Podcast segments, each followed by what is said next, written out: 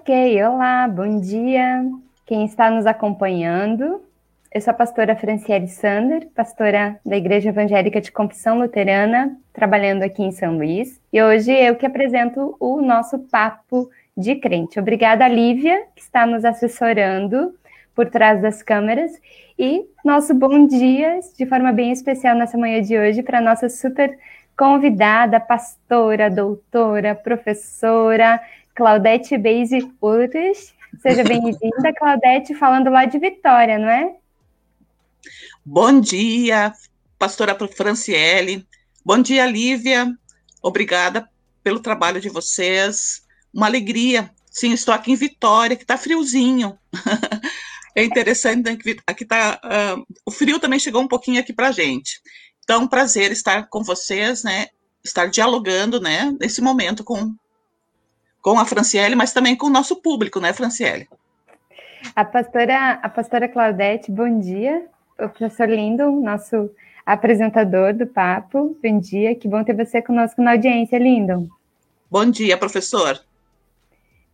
Historiador também, né? Como Historiador.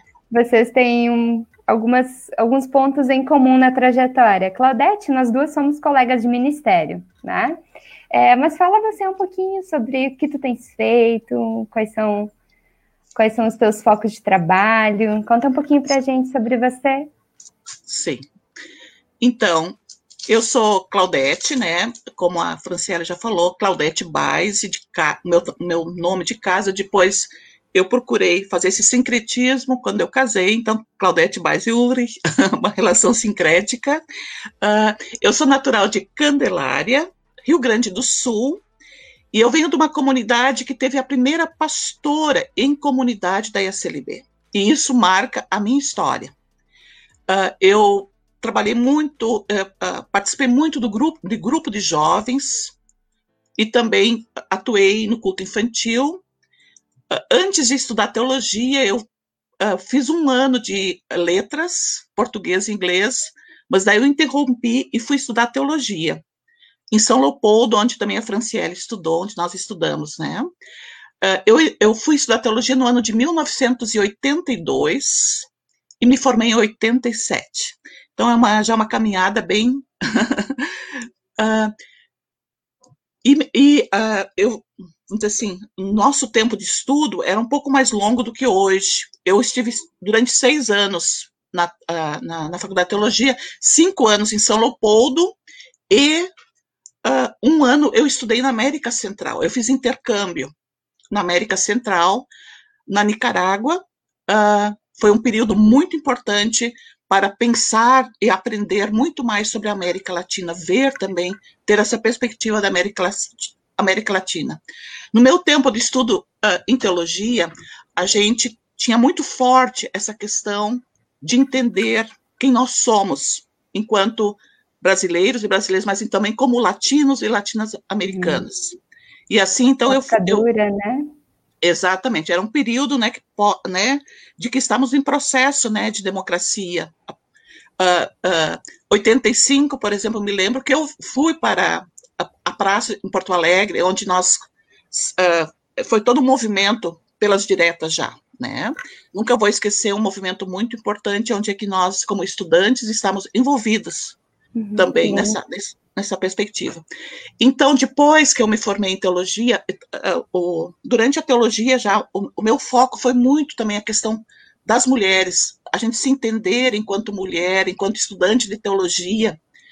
Uh, a minha turma, já, quando a gente entrou, já tinha muitas mulheres estudando. Então, isso também é uma coisa bacana da nossa igreja, né, a pastora Sim. Franciele?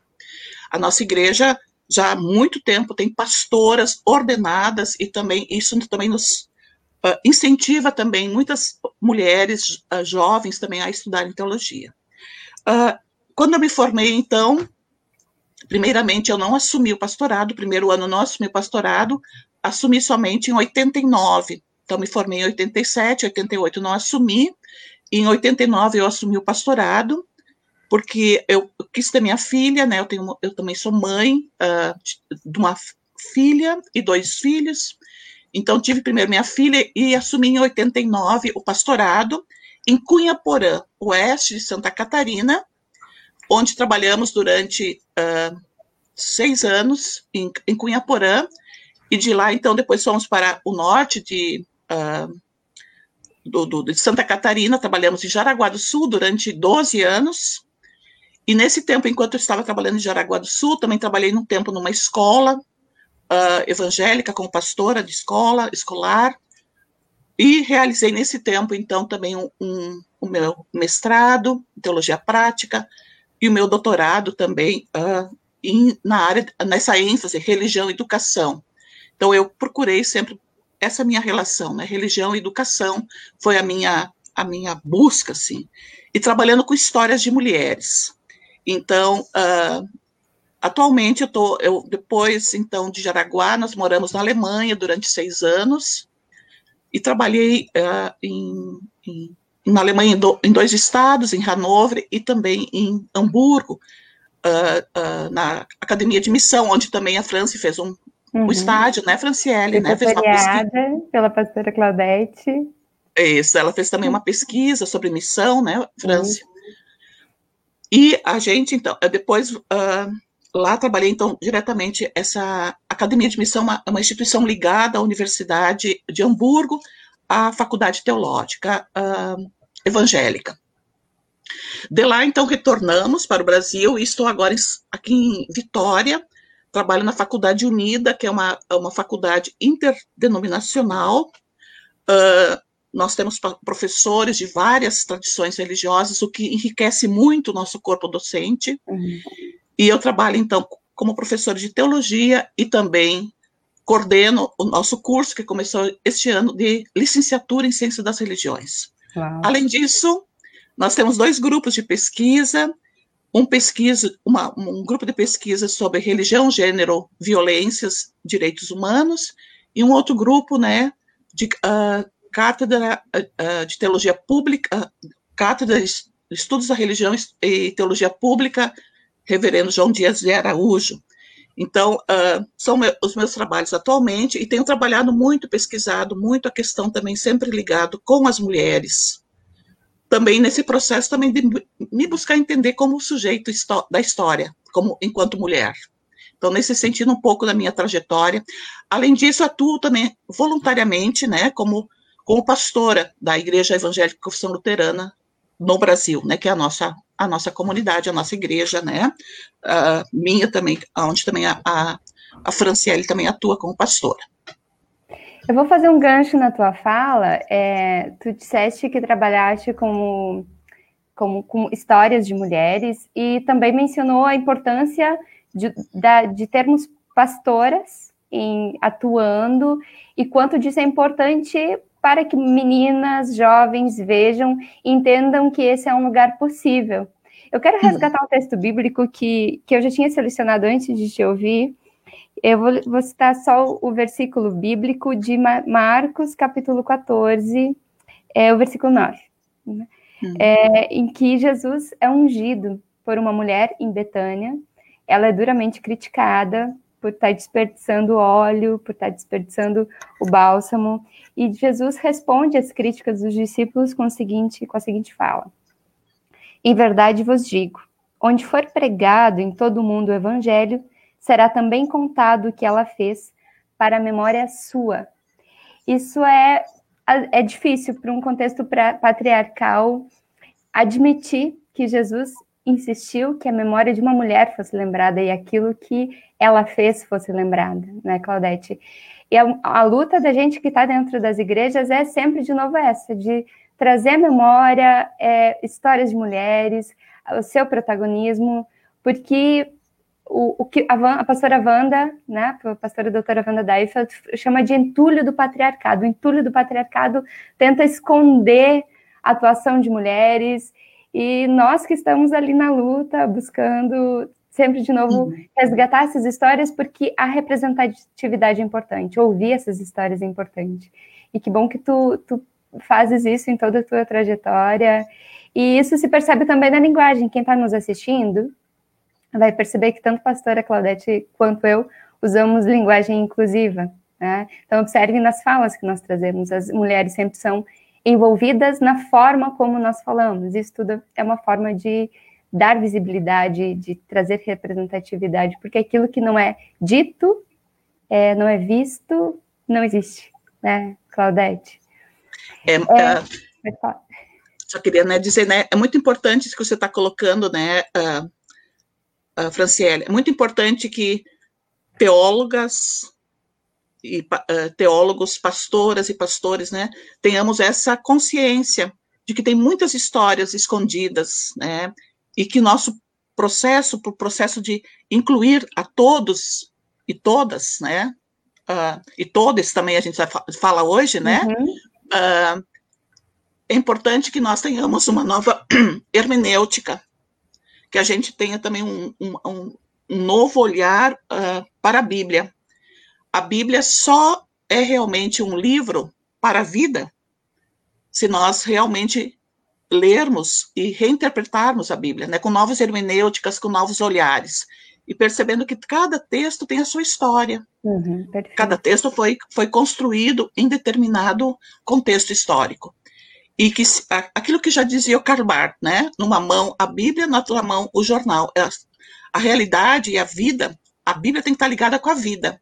Isso não é, é letra morta. Eu acho que isso é muito importante também no momento que a gente vive, também no Brasil, né?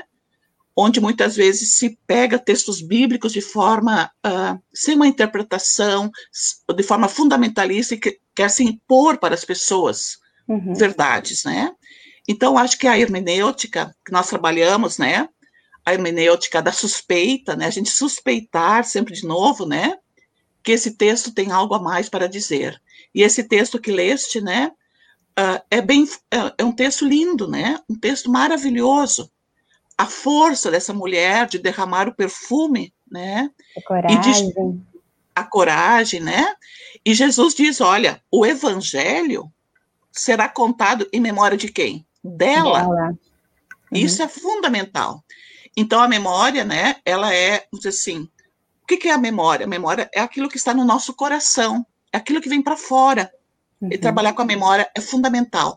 E todos nós, e todas nós, né, somos sujeitos à história. E uhum. as nossas memórias são muito importantes. Então, as memórias, sejam elas positivas ou negativas, elas têm que ser trabalhadas. E somente a memória, então, a, a, trabalhando com a memória, a gente poderá também ter um mundo mais igualitário, um mundo melhor, um mundo mais justo, que nós sonhamos, né? Já desde os profetas, que a, que a justiça, né? Que a justiça e a verdade, a, a justiça e a paz, né? É assim, uh, uh, que vão se beijar. Então, esse, uhum. né? Essa imagem é linda também. É então, essa, esse é o nosso sonho, né? Que nós temos. Você tá vendo, não sei se você consegue acompanhar os comentários, né? As mulheres vibrando com, a, com essa constatação de que a nossa memória importa, a memória das nossas vidas é importante, a memória, a, a Daniela, né? A memória é fundamental para a história da nossa, da nossa fé cristã. Saber que Jesus valorizava as mulheres e suas experiências é muito lindo. E é uhum. real, as mulheres estavam presentes no discipulado de Jesus. E quando a gente olha para o texto com esse olhar, e esse olhar é fundamental, a gente percebe isso. E eu vou convidar a pastora Claudete, já entrando, continuando. Talvez, uh, só um pouquinho, uh, pastora Franciele, mas talvez é importante também olhar as, uh, as comunidades depois que, que vão nascendo, né? Por exemplo, eu vou, dar, vou deixar como desafio ler a carta de Filipenses. Para, mim, a carta de Filipenses, a comunidade de Filipenses é uma comunidade de mulheres. Sim. Dá uma olhada lá, quem está na liderança. Então, eu acho que essa é a nossa função de perceber de que as mulheres sempre estiveram presentes uhum. e de que a história tem que trazer, tem que visibilizar, tirar do esquecimento, tirar do ocultamento. E assim também outros sujeitos, né? Mulheres, crianças, idosos, pessoas também homoafetivas. Então, a gente tirar uh, do do, do silenciamento esses sujeitos e buscar uma comunidade mais, né, como diz a, a Elizabeth Schissler Fiorenza, né, uma comunidade de iguais. Uhum. Essa é o, acho que é o objetivo também da fé cristã, buscar uma comunidade de pessoas que se respeitam nas suas diferenças. A história dos homens na Bíblia não é uma história única, né? A história que nos foi contada, a história que nos foi trazida não é uma história única, as mulheres estavam ali. E a gente fica fo focando tanto nos textos paulinos, que diz para as mulheres se calarem, que diz para as mulheres serem submissas, quando há tantos outros textos paulinos também, que Paulo lembra, aponta, valoriza o testemunho, a ação protagonista de liderança das mulheres, que são deixados de propósito, de lado, para trás, em detrimento desses textos que são usados contra nós, contra a nossa ação nas igrejas, contra o nosso protagonismo ativo na, nas igrejas, né, Claudete? Sim. Eu pensei em a gente dar uma, uma, um gostinho do, do que é essa hermenêutica da suspeita, aliando com o nosso com o tema de hoje. Completamos agora em agosto 14 anos da Lei Maria da Penha, e há quem diga que uh, na igreja a gente não precisa falar nisso, porque na igreja a gente está todo mundo vivendo o amor de Cristo, e quando há conversão, ali não há espaço para violência. E a gente sabe que não é assim. Grande número da, dos casos de violência estão acontecem dentro das igrejas, tanto contra mulheres quanto contra crianças. E essa semana, na semana que se encerra nas últimas semanas, a gente tem visto também casos de abuso sexual dentro das igrejas, pessoas testemunhando isso contra crianças, né? Uhum. É, então, eu convido para que, se você que está em casa, quiser pegar sua Bíblia, abrir em João 8, é um texto muito conhecido, né? Uhum. Representado em várias vezes, mas há mais formas de, de ler é, esse texto. Uhum. Ele é um texto muito, muito, ele é um texto representativo também, né, Claudete? Para trabalhar a questão da violência contra as mulheres a partir da Bíblia. Uhum. Lembrando um pouquinho, então, Jesus estava lá ensinando, aí vieram os fariseus e os escribas e trouxeram uma mulher. E a intenção deles era provocar Jesus e fazer com que ele caísse em engano e pudesse ser acusado por algo. Dizer, olha aqui, essa mulher foi pega em adultério e conforme a lei de Moisés, ela deve ser apedrejada até a morte. E aí, o que, que você fala sobre isso? Jesus, em princípio, não fala nada, continua, o texto diz que ele continua desenhando né, no chão, na terra, e eles insistem, até que Jesus pergunta, uh, se, afirma, aliás, se há entre vocês alguém que não tem pecado, então essa pessoa atire a primeira pedra. Uhum. E aos poucos a multidão vai se esvaziando, porque a fala de Jesus tocou a consciência de todo mundo, vai todo mundo embora, fica só ele e a mulher. E aí ele pergunta: mulher, onde estão aqueles que eh, os teus acusadores? Ninguém te condenou. Então, vai em paz. Então lhe disse Jesus: nem tampouco eu te condeno, vai e não peques mais. Uhum. Ontem mesmo eu ouvi alguém dizendo, Claudete, que essa mulher é a Maria Madalena, que é muito comum se misturar os textos bíblicos, né? Toda mulher pecadora passa a ser Maria Madalena. Vamos fazer um, vamos fazer um pouquinho de hermenêutica da suspeita nesse texto, Claudete? Vamos, vamos lá, né? Uh, Jesus aqui mexe com as leis, né? Ele uhum. questiona a, a, as leis judaicas, né? Diz assim, uh, isso está muito claro, né? Ele, ele deixa eles insistirem, inclusive, acho que a questão da insistência aqui é bem interessante, né? Porque vai mexendo com a consciência das pessoas, né? Então ele deixa uhum. insistir, né? E uh, eu não acredito que seja, para mim, não é Maria Madalena, é uma outra mulher, né? Eu acho que é bem. Uhum. Eu, eu, eu, gosto de ver Maria Madalena como aquela que acompanhou Jesus a, a, com a primeira testemunha da ressurreição, né? Maria Madalena, aquela que esteve lá na hora da, da né? Que depois leva adiante a mensagem, ele ressuscitou, ele está vivo, né, e que acompanhou Jesus nos diferentes momentos, né. Aqui uma mulher sem nome, poderia uhum. ser também qualquer uma de nós, né, uhum. né, é uma mulher sem nome, muitas vezes as mulheres não têm nome na Bíblia, isso é uma outra constatação que a gente tem que fazer, né, uhum. né, é invisibilizada as histórias, mulheres não têm nome, Uh, e uma questão, acho que muito importante, é, que eu acho lindo, né, é a questão também, sempre de novo, né, Jesus levanta as pessoas, ele uhum. levanta uhum. essa mulher, né, e, e pergunta para ela, ele conversa com a mulher diz, uhum. onde estão aqueles que estão te acusando? Vamos dizer assim, ele não acusa, ele não faz nenhuma, nenhuma, nem, ele não faz nenhuma acusação para essa mulher, uhum. mas ele, ele conversa com ela. Isso eu acho muito bacana, esse diálogo, né? Ele, a, a pergunta é sempre um elemento muito importante nas nossas relações. Ele não, não, ele não, não aponta o dedo para ela de forma uhum. nenhuma, mas uhum. ele faz uma pergunta, Jesus faz uma pergunta. E, e daí ele responde, é, todos se foram, né? Uhum. E envia, a questão do envio da bênção, ele, dá, ele envia ela novamente para a vivência na sociedade. Então, nesse sentido, eu acho que é um texto lindíssimo, né? Porque uh, a gente geralmente a, a, sempre se acusada as mulheres, né? E onde estão os homens? Nós vivemos Exato. uma sociedade, uhum. a sociedade brasileira, 50% é chefiada por mulheres. 50% da sociedade brasileira.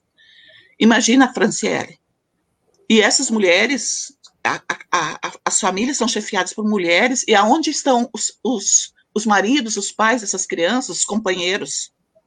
Foram embora, né? Então, a gente perceber né, esse, essa força também das mulheres na constituição uhum. da sociedade brasileira. E, e, muitas vezes isso também não é, isso é invisibilizado, né, isso é muitas vezes não é falado, né, e a questão toda uh, dessa diferença que existe também no mercado de trabalho, né, uhum. no qual nós estamos inseridos, inseridas, né. Então, eu acho que esse texto é lindíssimo, né, é um texto de diálogo, uh, de questionamento das leis, de questionamento daqueles homens que ali estão, um texto de diálogo com, com essa mulher sem nome e um envio para a vida, né, vai. É verdade. E, a, e quando Jesus diz vai, né, a, a paz, né, a paz aqui sempre é uma paz plena, Uhum. Isso também é importante, né?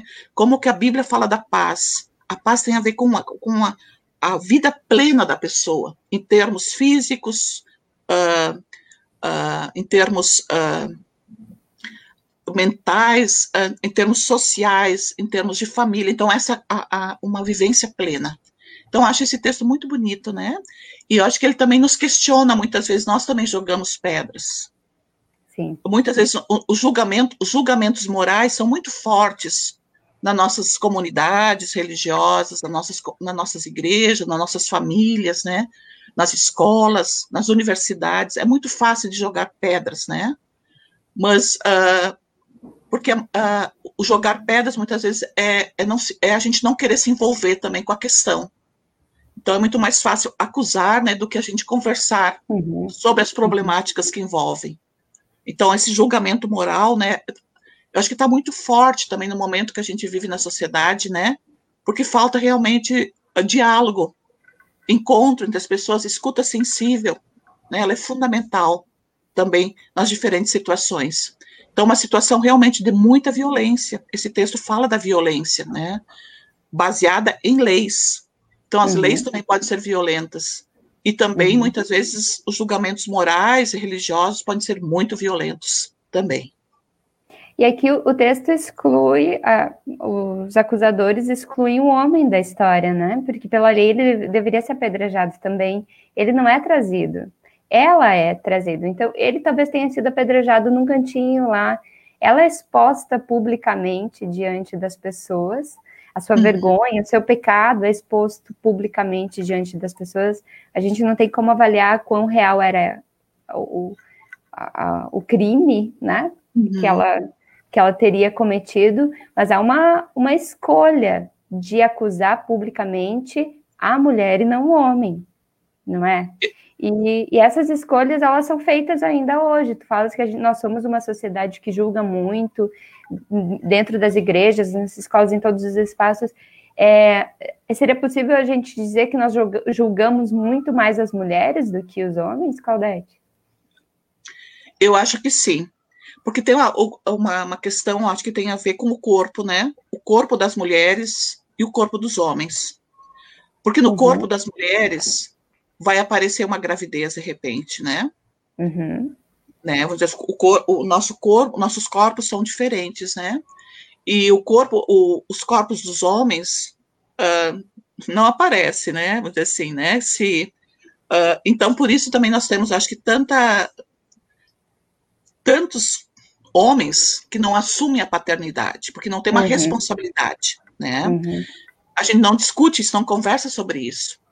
Enquanto que no corpo da mulher, essa naturalização também da maternidade, né, a história foi, foi naturalizando que o papel da mulher é esse, de ter o filho e carregar o filho, né?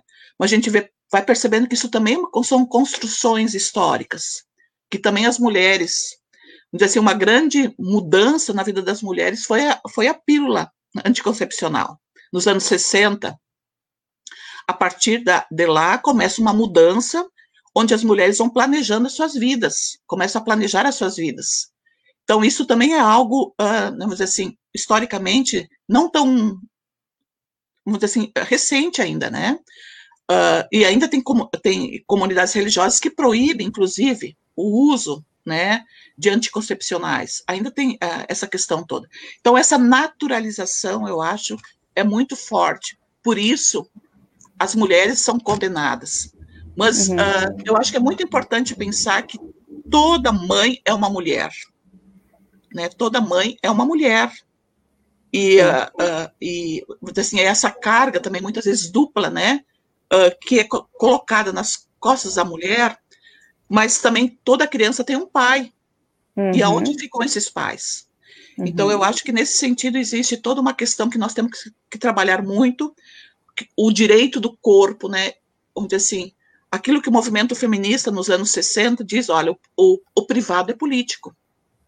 Então, também essas relações a gente tem que estar tá conversando, dialogando uh, e uh, esclarecendo os nossos filhos e nossas filhas na escola. A educação sexual é, é fundamental, né? Talvez a gente não teria tantas gravidezes na infância, meninas grávidas, porque falta realmente a gente conversar sobre a questão do nosso corpo, vamos dizer assim, que o nosso corpo precisa ser cuidado, né? Precisa ser uh, realmente, a gente precisa estar trabalhando essas questões com a juventude, com, com, com a infância, né? Uh, uh, e dar os nomes corretos também para os nossos órgãos genitais. Isso eu também vejo tão, muitas vezes, um problema muito sério. Seria um Sim. outro assunto, né, para a gente conversar, né? Mas eu acho que tudo vai começando nesse processo da educação, sabe, Franciele? Nós somos educados muito na, uh, uh, não, não na ética, mas na moralidade, na né? É. é. na moral. Então a gente perceber, né, que existe uh, a, a, o que, que, é a ética? A ética tem a ver com a vida, na, em plenitude. Uhum. Enquanto que a moral são aqueles valores, né, que, que, que estão em processos de transformação, de mudança constante. E muitas vezes nós permanecemos em valores muito arcaicos, onde nós não abrimos, né? Então ainda existe muito tabu, muitos mitos em relação também ao, aos nossos corpos, né? Uhum. Então, eu acho que por causa do corpo, a mulher, do corpo da mulher, né? Ela é mais uh, julgada, né? Mais uh, apontada com o dedo, né? Vamos dizer assim. Hoje, talvez, uh, ainda existem grupos, né? em outros povos, né? Que ainda, vamos dizer assim, mulheres ainda são apedrejadas. Uhum. Né, isso é muito, a gente tem que também constatar isso ainda existe, né, ah, especialmente em, em alguns países do Oriente, né, que mulheres são apedrejadas, não são mortas, né, são batidas, né, uhum. mas também nas nossas casas existe muita violência, né, uh, escondidas muitas vezes. As mulheres muitas vezes acham que é natural elas terem que carregar essa carga, ficar em silêncio, de não se levantarem. Né? Uhum, e, a, uhum. e, por isso que, é por isso que o texto que leste, né, de, de, João 8, é tão importante, né? Porque Jesus dirige a pergunta para a mulher.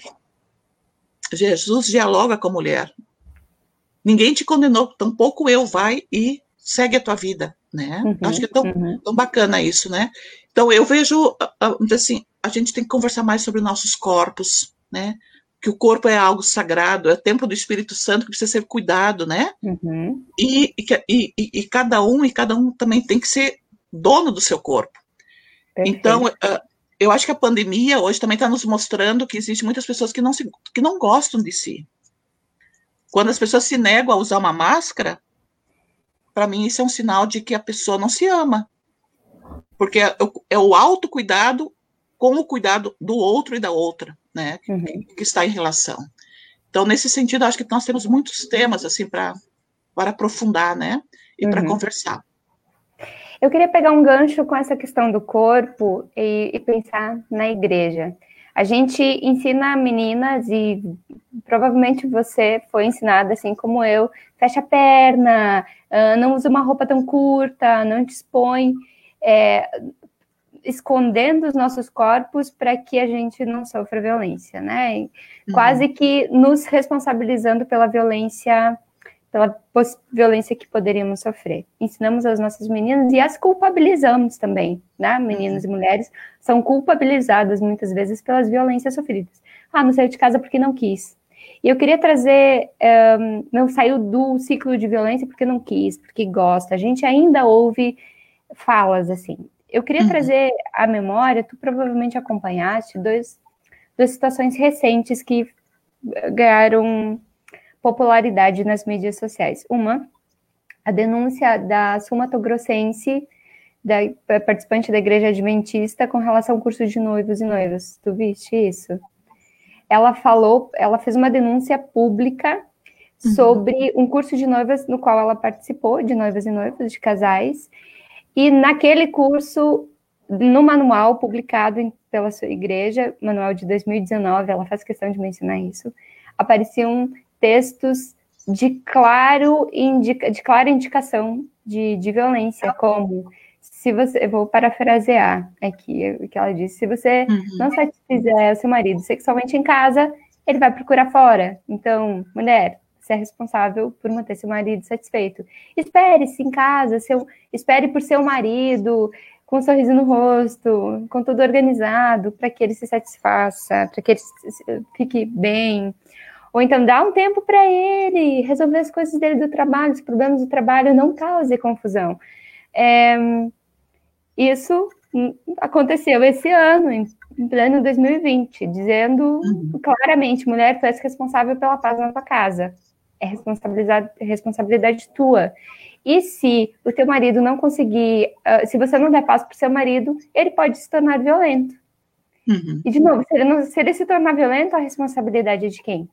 Da mulher uhum. que não foi, que não manteve a paz dentro da casa. Esse é um exemplo. E o outro uhum. é, foi o vídeo de uma cantora gospel é, que circulou em que a, relata, eu mesma não vi, eu só vi a, a, a lista das violências uhum. e descritas no, no, no, vídeo, em que a mulher sofre vários tipos de violência dentro de casa, propagados pelo seu marido, e ao final tudo fica bem porque ele é convertido.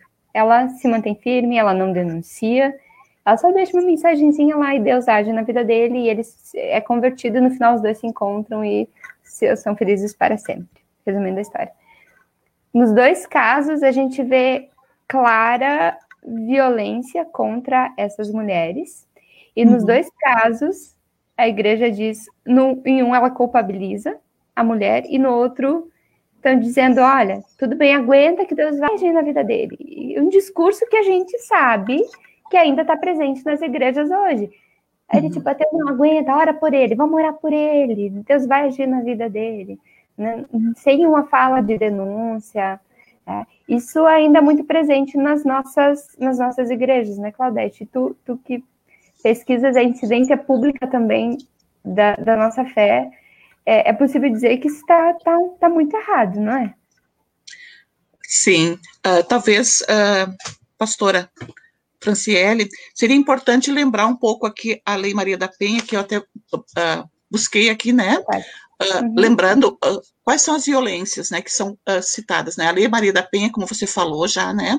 14 anos, né? Ela tem e as violências que ali são mencionadas, e eu gostaria de colocar outras a partir também da religião, né? Perfeito. Então, nós temos a Lei Maria da Penha coloca vi violência física, psicológica, econômica, patrimonial, moral e sexual. Então, uhum. essas violências são colocadas na Lei Maria da Penha. A partir dos estudos né, das ciências da religião e da teologia, tem um autor chamado Pierre Bourdieu, que a gente utiliza bastante, né? Uh, também nós falamos de violência simbólica. Uhum. e ou violência religiosa. Então, no primeiro caso, eu diria que aconteceu, uh, uh, a gente vai, vai, perceber uma violência psicológica muito uhum. forte, né? E moral, apoiada por, por exemplo, apoiada por discursos religiosos, né? Muito forte. A primeira, a primeiro caso que você colocou, né? Porque, na verdade, quando você vai para um curso de noivos e escuta isso, né? Onde toda a, a carga do, do, do, das relações que não dão certo, problemas, né, são colocados sobre a mulher, né, é uma violência muito grande. Uhum. É uma violência que acontece uh, e como a religião, por exemplo, abençoa essa violência. Uhum. E, e, e, quando uh, nem todas as mulheres que, que escutam isso vão ter coragem para denunciar, nem todas, porque tem muitas mulheres também que muitas vezes naturalizam e acham que realmente esse é o papel né, da mulher, de aguentar, né, de realmente ela é culpada, né, e não uhum. se coloca como sujeito da história, de que também a, se existe culpa, a culpa tem que ser trabalhada, né, não, não, não, não, não está em cima de uma pessoa só, Uh, e que se de repente o, o marido volta nervoso para casa, a culpa não é da mulher, é do trabalho, uhum. né, da exploração do trabalho, né? E então existem outras questões e, e, não pode ser colocado em cima da mulher. Então muitas vezes esses, esses, uh, essas colocações também são colocar, são uh, se utilizam de textos, né? Por, por, exemplo, Provérbios 31 se utiliza esse texto da uhum. mulher sábia de forma des, sem uma hermenêutica, sem uma exegese uhum. desse texto, né? Uh, e uma, uh, o segundo caso que você coloca, né, eu acho que ali as próprias mulheres que fizeram uma denúncia desse, dessa música, né, que foi retirada, né? Uhum, bem rapidinho. É, também foi, foi retirada do, né, apontou justamente para, vamos dizer assim, como se a conversão resolvesse o problema. Então, a viol, uhum. assim, essa questão toda da violência, né, da, da religião. É uma violência da religião. Porque a conversão, a gente sabe que é um processo de vida, né? Tem que. Uhum. Né, não é um, de um dia para o outro me convertir a coisa muda, não. Nós conhecemos muitos homens que se dizem convertidos, homens de Deus, homens de Jesus, que são tremendamente violentos. Porque eu acredito que também a violência necessita de tratamento psiquiátrico, muitas vezes, ou uhum. tratamento psicológico, né? Porque uhum. a forma como esse ser foi educado, construído, né? Então a violência como uma construção também que mantém esse, o patriarcado, como você falou bem no começo, né? Uh, o entulho do patriarcado, uhum. né? O, o, machismo, por exemplo, toda a, a, construção da América Latina, ela é uma construção machista de realmente quando aqui chegam os portugueses, espanhóis, todo o estupro das nossas mulheres uhum. índias. Então, essa construção é uma construção também histórica, que nós precisamos trabalhar, que não é da natureza. A violência é uma construção realmente do poder, né, que está uhum. ligado com as relações de poder, o poder do homem sobre a mulher, que também já vem desde né, os dualismos e uh, uh, dicotomias também que uhum. existem. Uhum. Então, essa é, são relações de poder que precisam ser tratadas, precisam ser conversadas nas comunidades. Então, realmente são violências, né? E podem gerar, por exemplo, podem, muitas vezes essas violências podem aumentar, né? Pode ir crescendo as violências, chegando num feminicídio. Uhum. Então, a gente tem visto muitos, ouvido, né, uh, muitos feminicídios, inclusive, praticados por jovens, por uh, adolescentes, por uh, jovens, adolescentes jovens, né? uhum. né? Porque não foi dado para não, não, foi, não foi lhes ensinado os limites do não, uhum. de que mulheres não são propriedade de homens, né? De que a mulher é um ser livre, é um ser livre, um ser autônomo e que não é uma propriedade. Quando nós nos casamos, nós nos, não nos tornamos propriedade um do outro. Uhum. A gente faz um contrato para viver em conjunto, repartindo, né, a, a vida, né? Uhum. E se não dá certo, então é muito melhor que cada um siga o seu caminho, né? né, que, por isso também existe também a, a questão toda também da, uh, hoje, né, da, da, da, divórcio, né, então muito melhor que a gente recomende então que essa mulher então siga também o seu caminho, né? Então realmente a violência ela está dentro dos nossos das nossas igrejas, nos nossos discursos religiosos, eh, da nossa forma muitas vezes de, de realizar bodas, as celebrações de casamento uhum. e também na, na e, e com, o que, que se quer com isso muitas vezes manter uma hierarquia, né? Manter um poder masculino que está também muito presente nas religiões. Então, esse questionamento, as, as, mulheres trazem também um questionamento às religiões, como aquela mulher da história de João 8, ela estava questionando a lei, né? Toda a lei que lá existia. Acho que tinha uma pergunta aqui, né, para a pastora. Sim, sim, pastor Lindo. Pode voltar? Isso, obrigada. Como lidar pastoralmente com mulheres que sofrem alguma modalidade de violência, sobretudo a religiosa? É. Primeira coisa, acho que fundamental é a gente criar um espaço de escuta ética, né? Essa, para mim, é fundamental, né? A, a gente ter um, um, um espaço de escuta ética, uh, e quando mulheres sofrem violência religiosa, né? Foi a pergunta, né? Isso. É. Mas acho que pode ser toda, toda... modalidade, sobretudo a religiosa. Né? Isso, né? Eu acredito que uh, muitas vezes a gente tem que dizer para essa mulher: olha, é melhor talvez você se afastar dessa comunidade. Uhum. Né, talvez uh, essa comunidade está te fazendo mal, ela não está te ajudando a te desenvolver enquanto ser humano. Então, muitas vezes a gente também tem que, uh, pastoralmente, também dizer, olha, é melhor talvez se afastar um tempo dessa comunidade né? E a outra coisa, eu acho que é importante também, que a gente tem que trabalhar com nossos pastores, com nossas lideranças, com nossos presbitérios. Nós temos que trabalhar muito mais essas questões também uhum. Nas comunidades, né? Então, não é uma, uma questão somente também dos pastores e das, das lideranças, mas as, nós, como lideranças de comunidade, temos que trabalhar isso com as comunidades, tocar uhum. nesses assuntos. Uhum. Por exemplo, esse texto, pastora uh, Franciele, quem prega sobre esse texto? Uhum. Quando é pregado texto sobre mulheres? Né? Então, acho que uma forma, pastor Lindo, de trabalhar a questão também da violência é a gente também pregar mais sobre textos de mulheres. E existem textos na Bíblia que são textos terríveis, uhum. que já mulheres estudiosas feministas disseram, a gente não, esses textos deveriam ser retirados, inclusive da Bíblia, né? porque são textos também que uh, influenciam e que muitas vezes acirram também a violência, porque não, esses textos não são tratados também, muitas vezes, historicamente. Então, eu acredito que uma das questões muito importantes, né, é a gente ter espaços de diálogo, de escuta.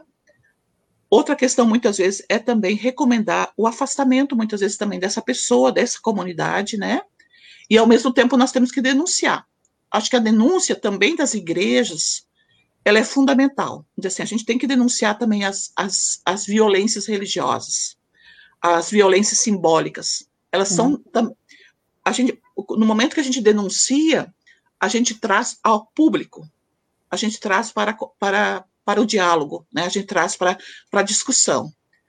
Uh, e eu acho que uh, no momento também que a gente vai trabalhando essas questões pastoralmente, né? É também, onde assim, você tem que ter uma abertura muito grande. Você também, como, como uma, um líder, um pastor, uma pastora, você tem que ter essa abertura para uma transformação, para uma mudança, para relações iguais. Então, também uhum. isso passa pela formação, uh, eu diria, passa pela formação teológica do pastor, da pastora, da liderança. Então, as, as escolas de teologia, as faculdades de teologia ou de ciência da religião têm que ter nos seus currículos uh, temas que tratam sobre a questão da violência religiosa, da violência, né, da, da, das leis Maria da Penha, né, né, uh, da teologia feminista. Isso precisa fazer parte também da formação. E o que a gente percebe é que muitos pastores e pastores não têm essa formação. Então, por isso também não sabem tratar dessas temáticas. Ou ficam repetindo, né? Ficam uhum. repetindo a partir de versículos bíblicos sacados de forma des, uh, não, não contextuais da Bíblia, né? Então, eu acredito que uma das formas de tratar pastoralmente é também a gente rever os nossos currículos uh, de formação, né, uh, uh, teológicas também, né. Então, nesse sentido, eu acho que nós somos bastante bacana isso que a gente teve, né, a pastora Franciele, nós trabalhamos muito com a teologia feminista, né, e aqui uhum. eu gostaria de dizer também que é importante a gente deixar claro, quando a gente fala de teologia feminista, que é justamente, não é uma teologia contra os homens, como muitas vezes se utiliza, que também isso é uma violência, né? Sim. A teologia feminista é uma teologia que busca recuperar a presença das mulheres que ficaram escondidas, silenciadas, ocultadas nos textos bíblicos, na história, nas hermenêuticas. Então, nesse sentido, é, é fundamental. Nunca é algo contra, mas é algo. A, a teologia feminista quer, na verdade, trazer uma nova hermenêutica à experiência que não foi uh, tratada, que é a experiência das mulheres, né? Em busca Como diz da justiça, né, Claudete? Em busca de justiça. Exatamente, da justiça de gênero, da uhum. igualdade, né? Então, uh, eu acho que a gente tem um, tra um, um, trabalho muito grande pela frente, né? E que passa também pela nossa desconstrução, como a gente foi construído, né? Muitas coisas foram naturalizadas né, em nós, então o processo de desconstrução, né, uh, em nós mesmos, né, para uma abertura maior também da, da, e a questão também, o questionamento todo das relações de poder que se estabelecem. Perfeito. É, só ainda reagindo à, à pergunta do pastor Lindon, no caso de violência doméstica, por exemplo, do caso dessa mulher ter sofrido violência na sua casa, mulher ou criança ou pessoa idosa, é, é fundamental, junto com o ouvido ético, né, escuta ética, uma, uma escuta empática sem julgamento.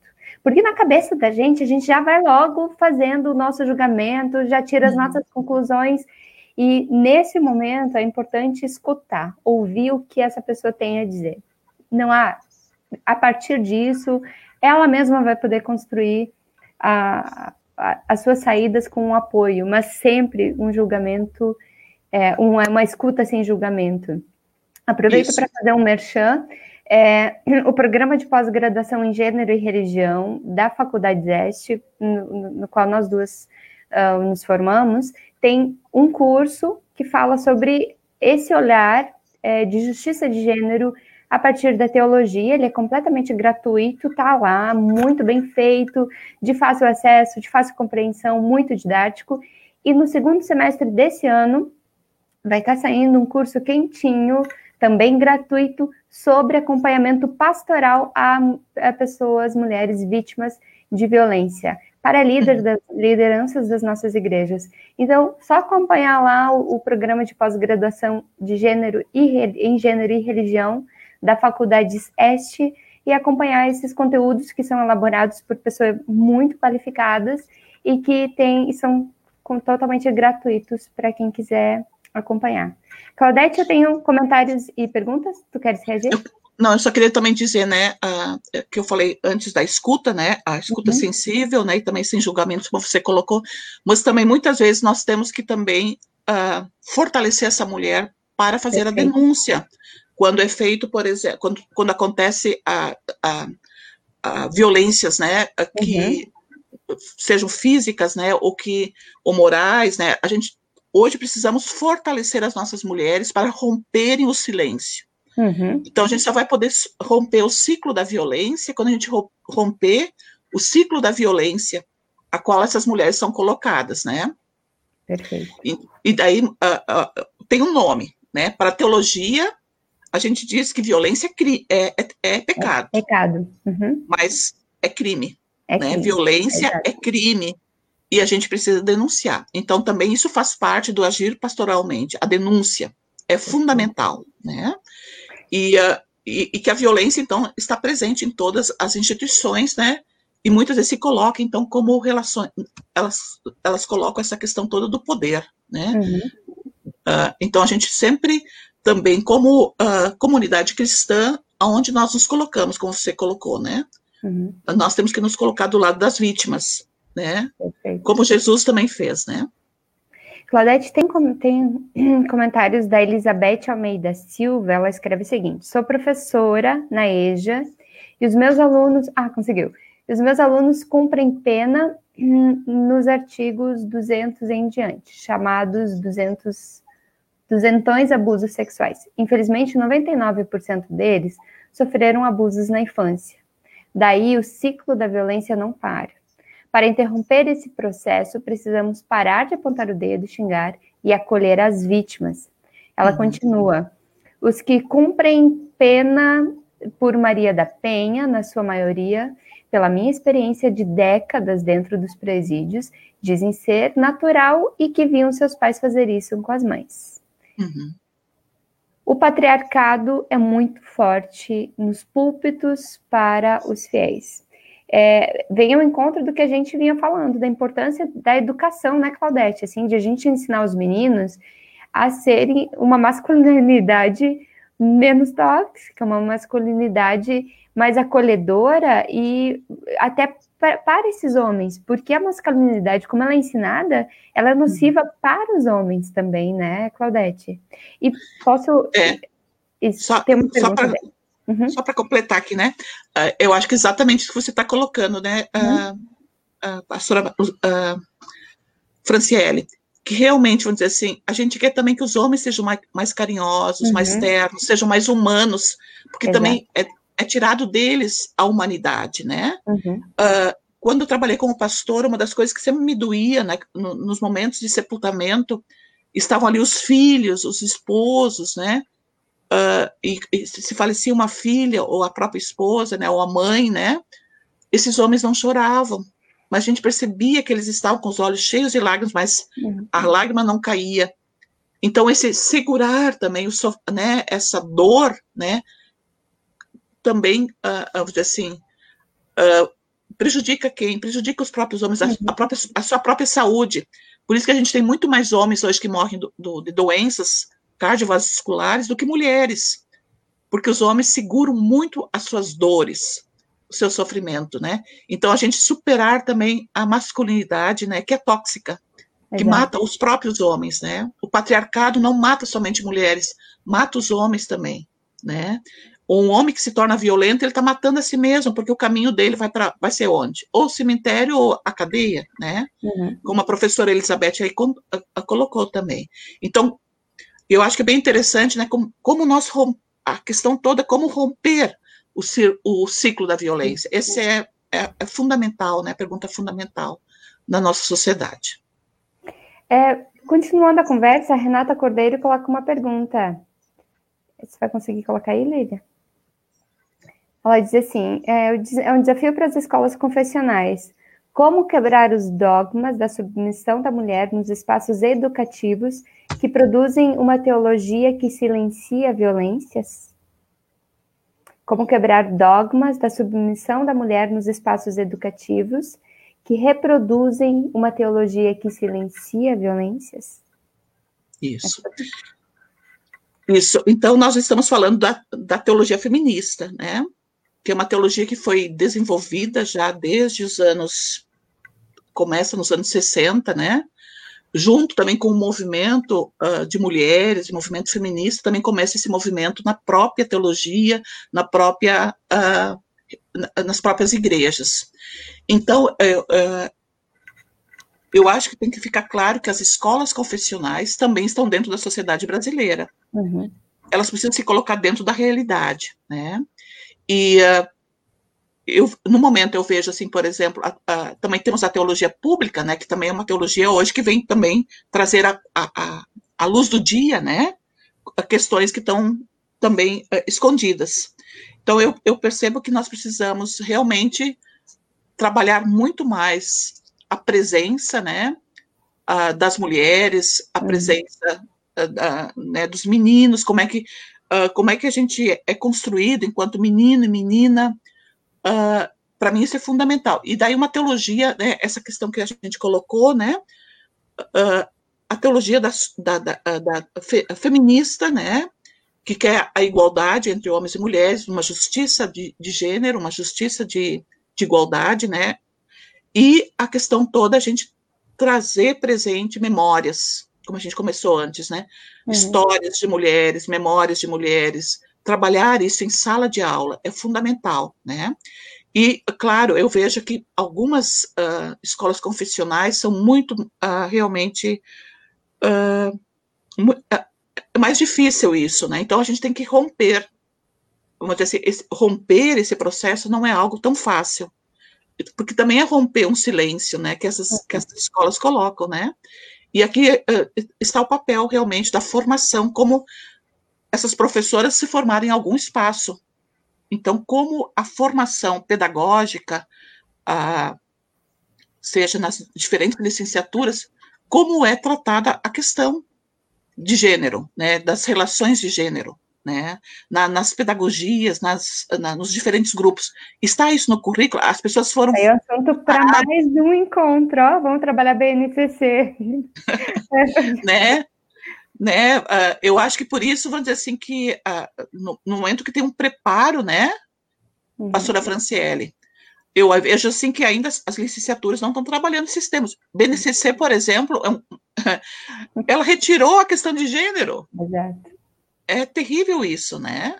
Então a gente está assim, quando a gente tinha os, os, parâmetros curriculares nacionais, lá tinha questões de gênero. E hoje uhum. a BNCC não está tratando não está não tá tratando a questão das violências. A gente está, assim, a gente não está uh, eh, uh, eh, indo para frente, a gente está voltando para trás em algumas coisas, escondendo, né, mantendo uh, as coisas escondidas. Então, eu acho que a BNCC, né, a gente tem que realmente olhar a BNCC com olhos muito críticos. E eu acho que nesse sentido também as escolas confessionais elas não são somente confessionais, elas estão também dentro de um do Brasil, né? Elas estão também dentro, localizadas numa, numa realidade. E, e, também eu acho que quando acontecem questões também de violência nessas escolas, a gente tem que denunciar.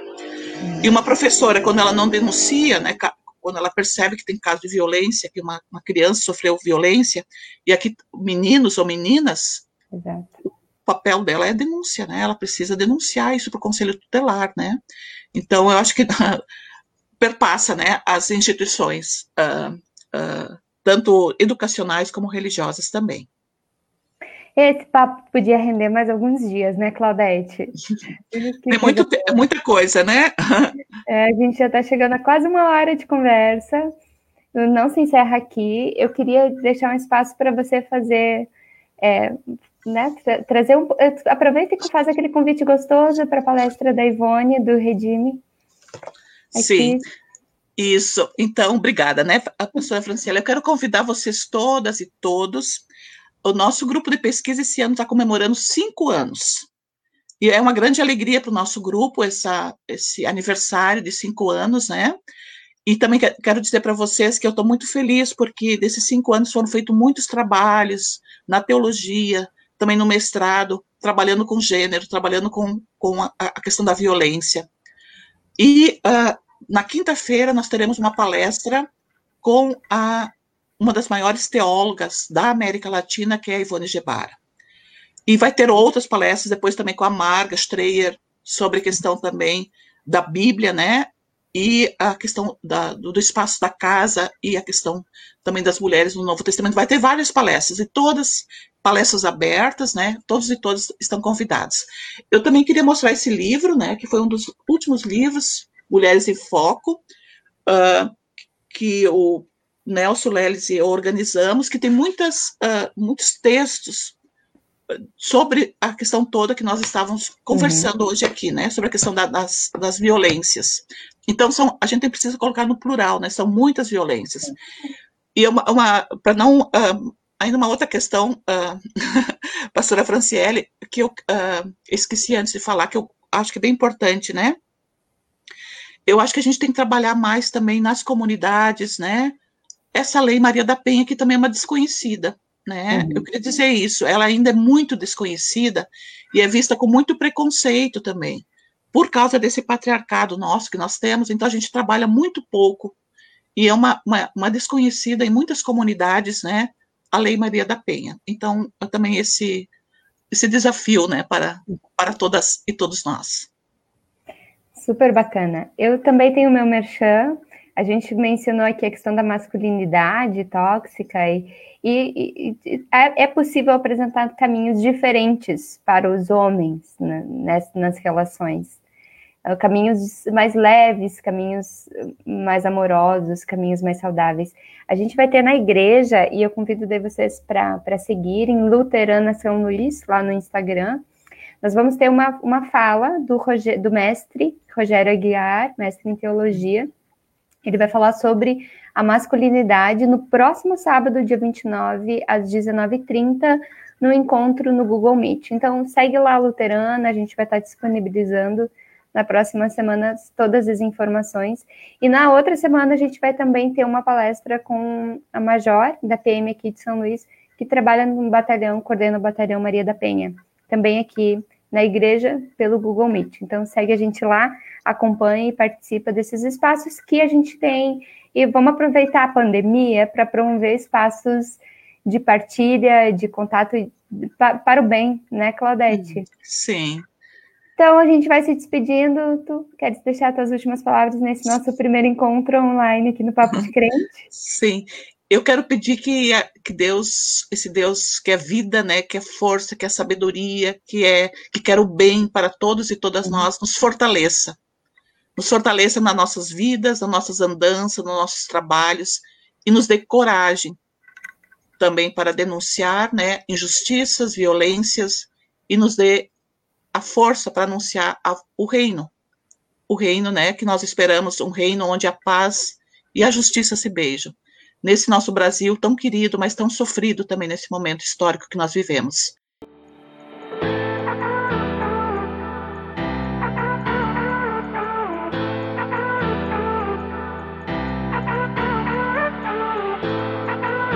Então, muito obrigada, quero agradecer, né, Agência Tambor, a professora Franciele, uh, o nosso amigo Lindon, né, também, né, que está junto, né, a Franciele, né, e uh, como é que é o nome da nossa Lívia. amiga? Lívia. Hã? Lívia. É, desculpe, Lívia, ontem eu, eu, eu, tô em, eu estava em aula, não pude atender né, quando ela me ligou, né? Mas então, muito obrigada também por essa parceria, muito importante, né? E eu acho que a pandemia possibilita, né? É, o encurtar, encurtar as distâncias. Então, muito obrigada e desejo a todos e a todas um abençoado final de semana também. A Lívia me avisou que o link do livro já está nos comentários. E eu ah. ouvi a live de lançamento, gente, ó, tá imperdível esse livro. Vamos acompanhar. Já está nos comentários. Muito tá obrigada, bom. Claudete, é, por ajudar a colocar uma luz sobre um tema tão obscuro e também pelo teu ânimo de dar luz, voz para as mulheres silenciadas na, na história, nos textos bíblicos, na história da, das igrejas e também nas nossas histórias hoje. É sempre uma alegria conversar contigo. Um abração para todas e todos os ouvintes.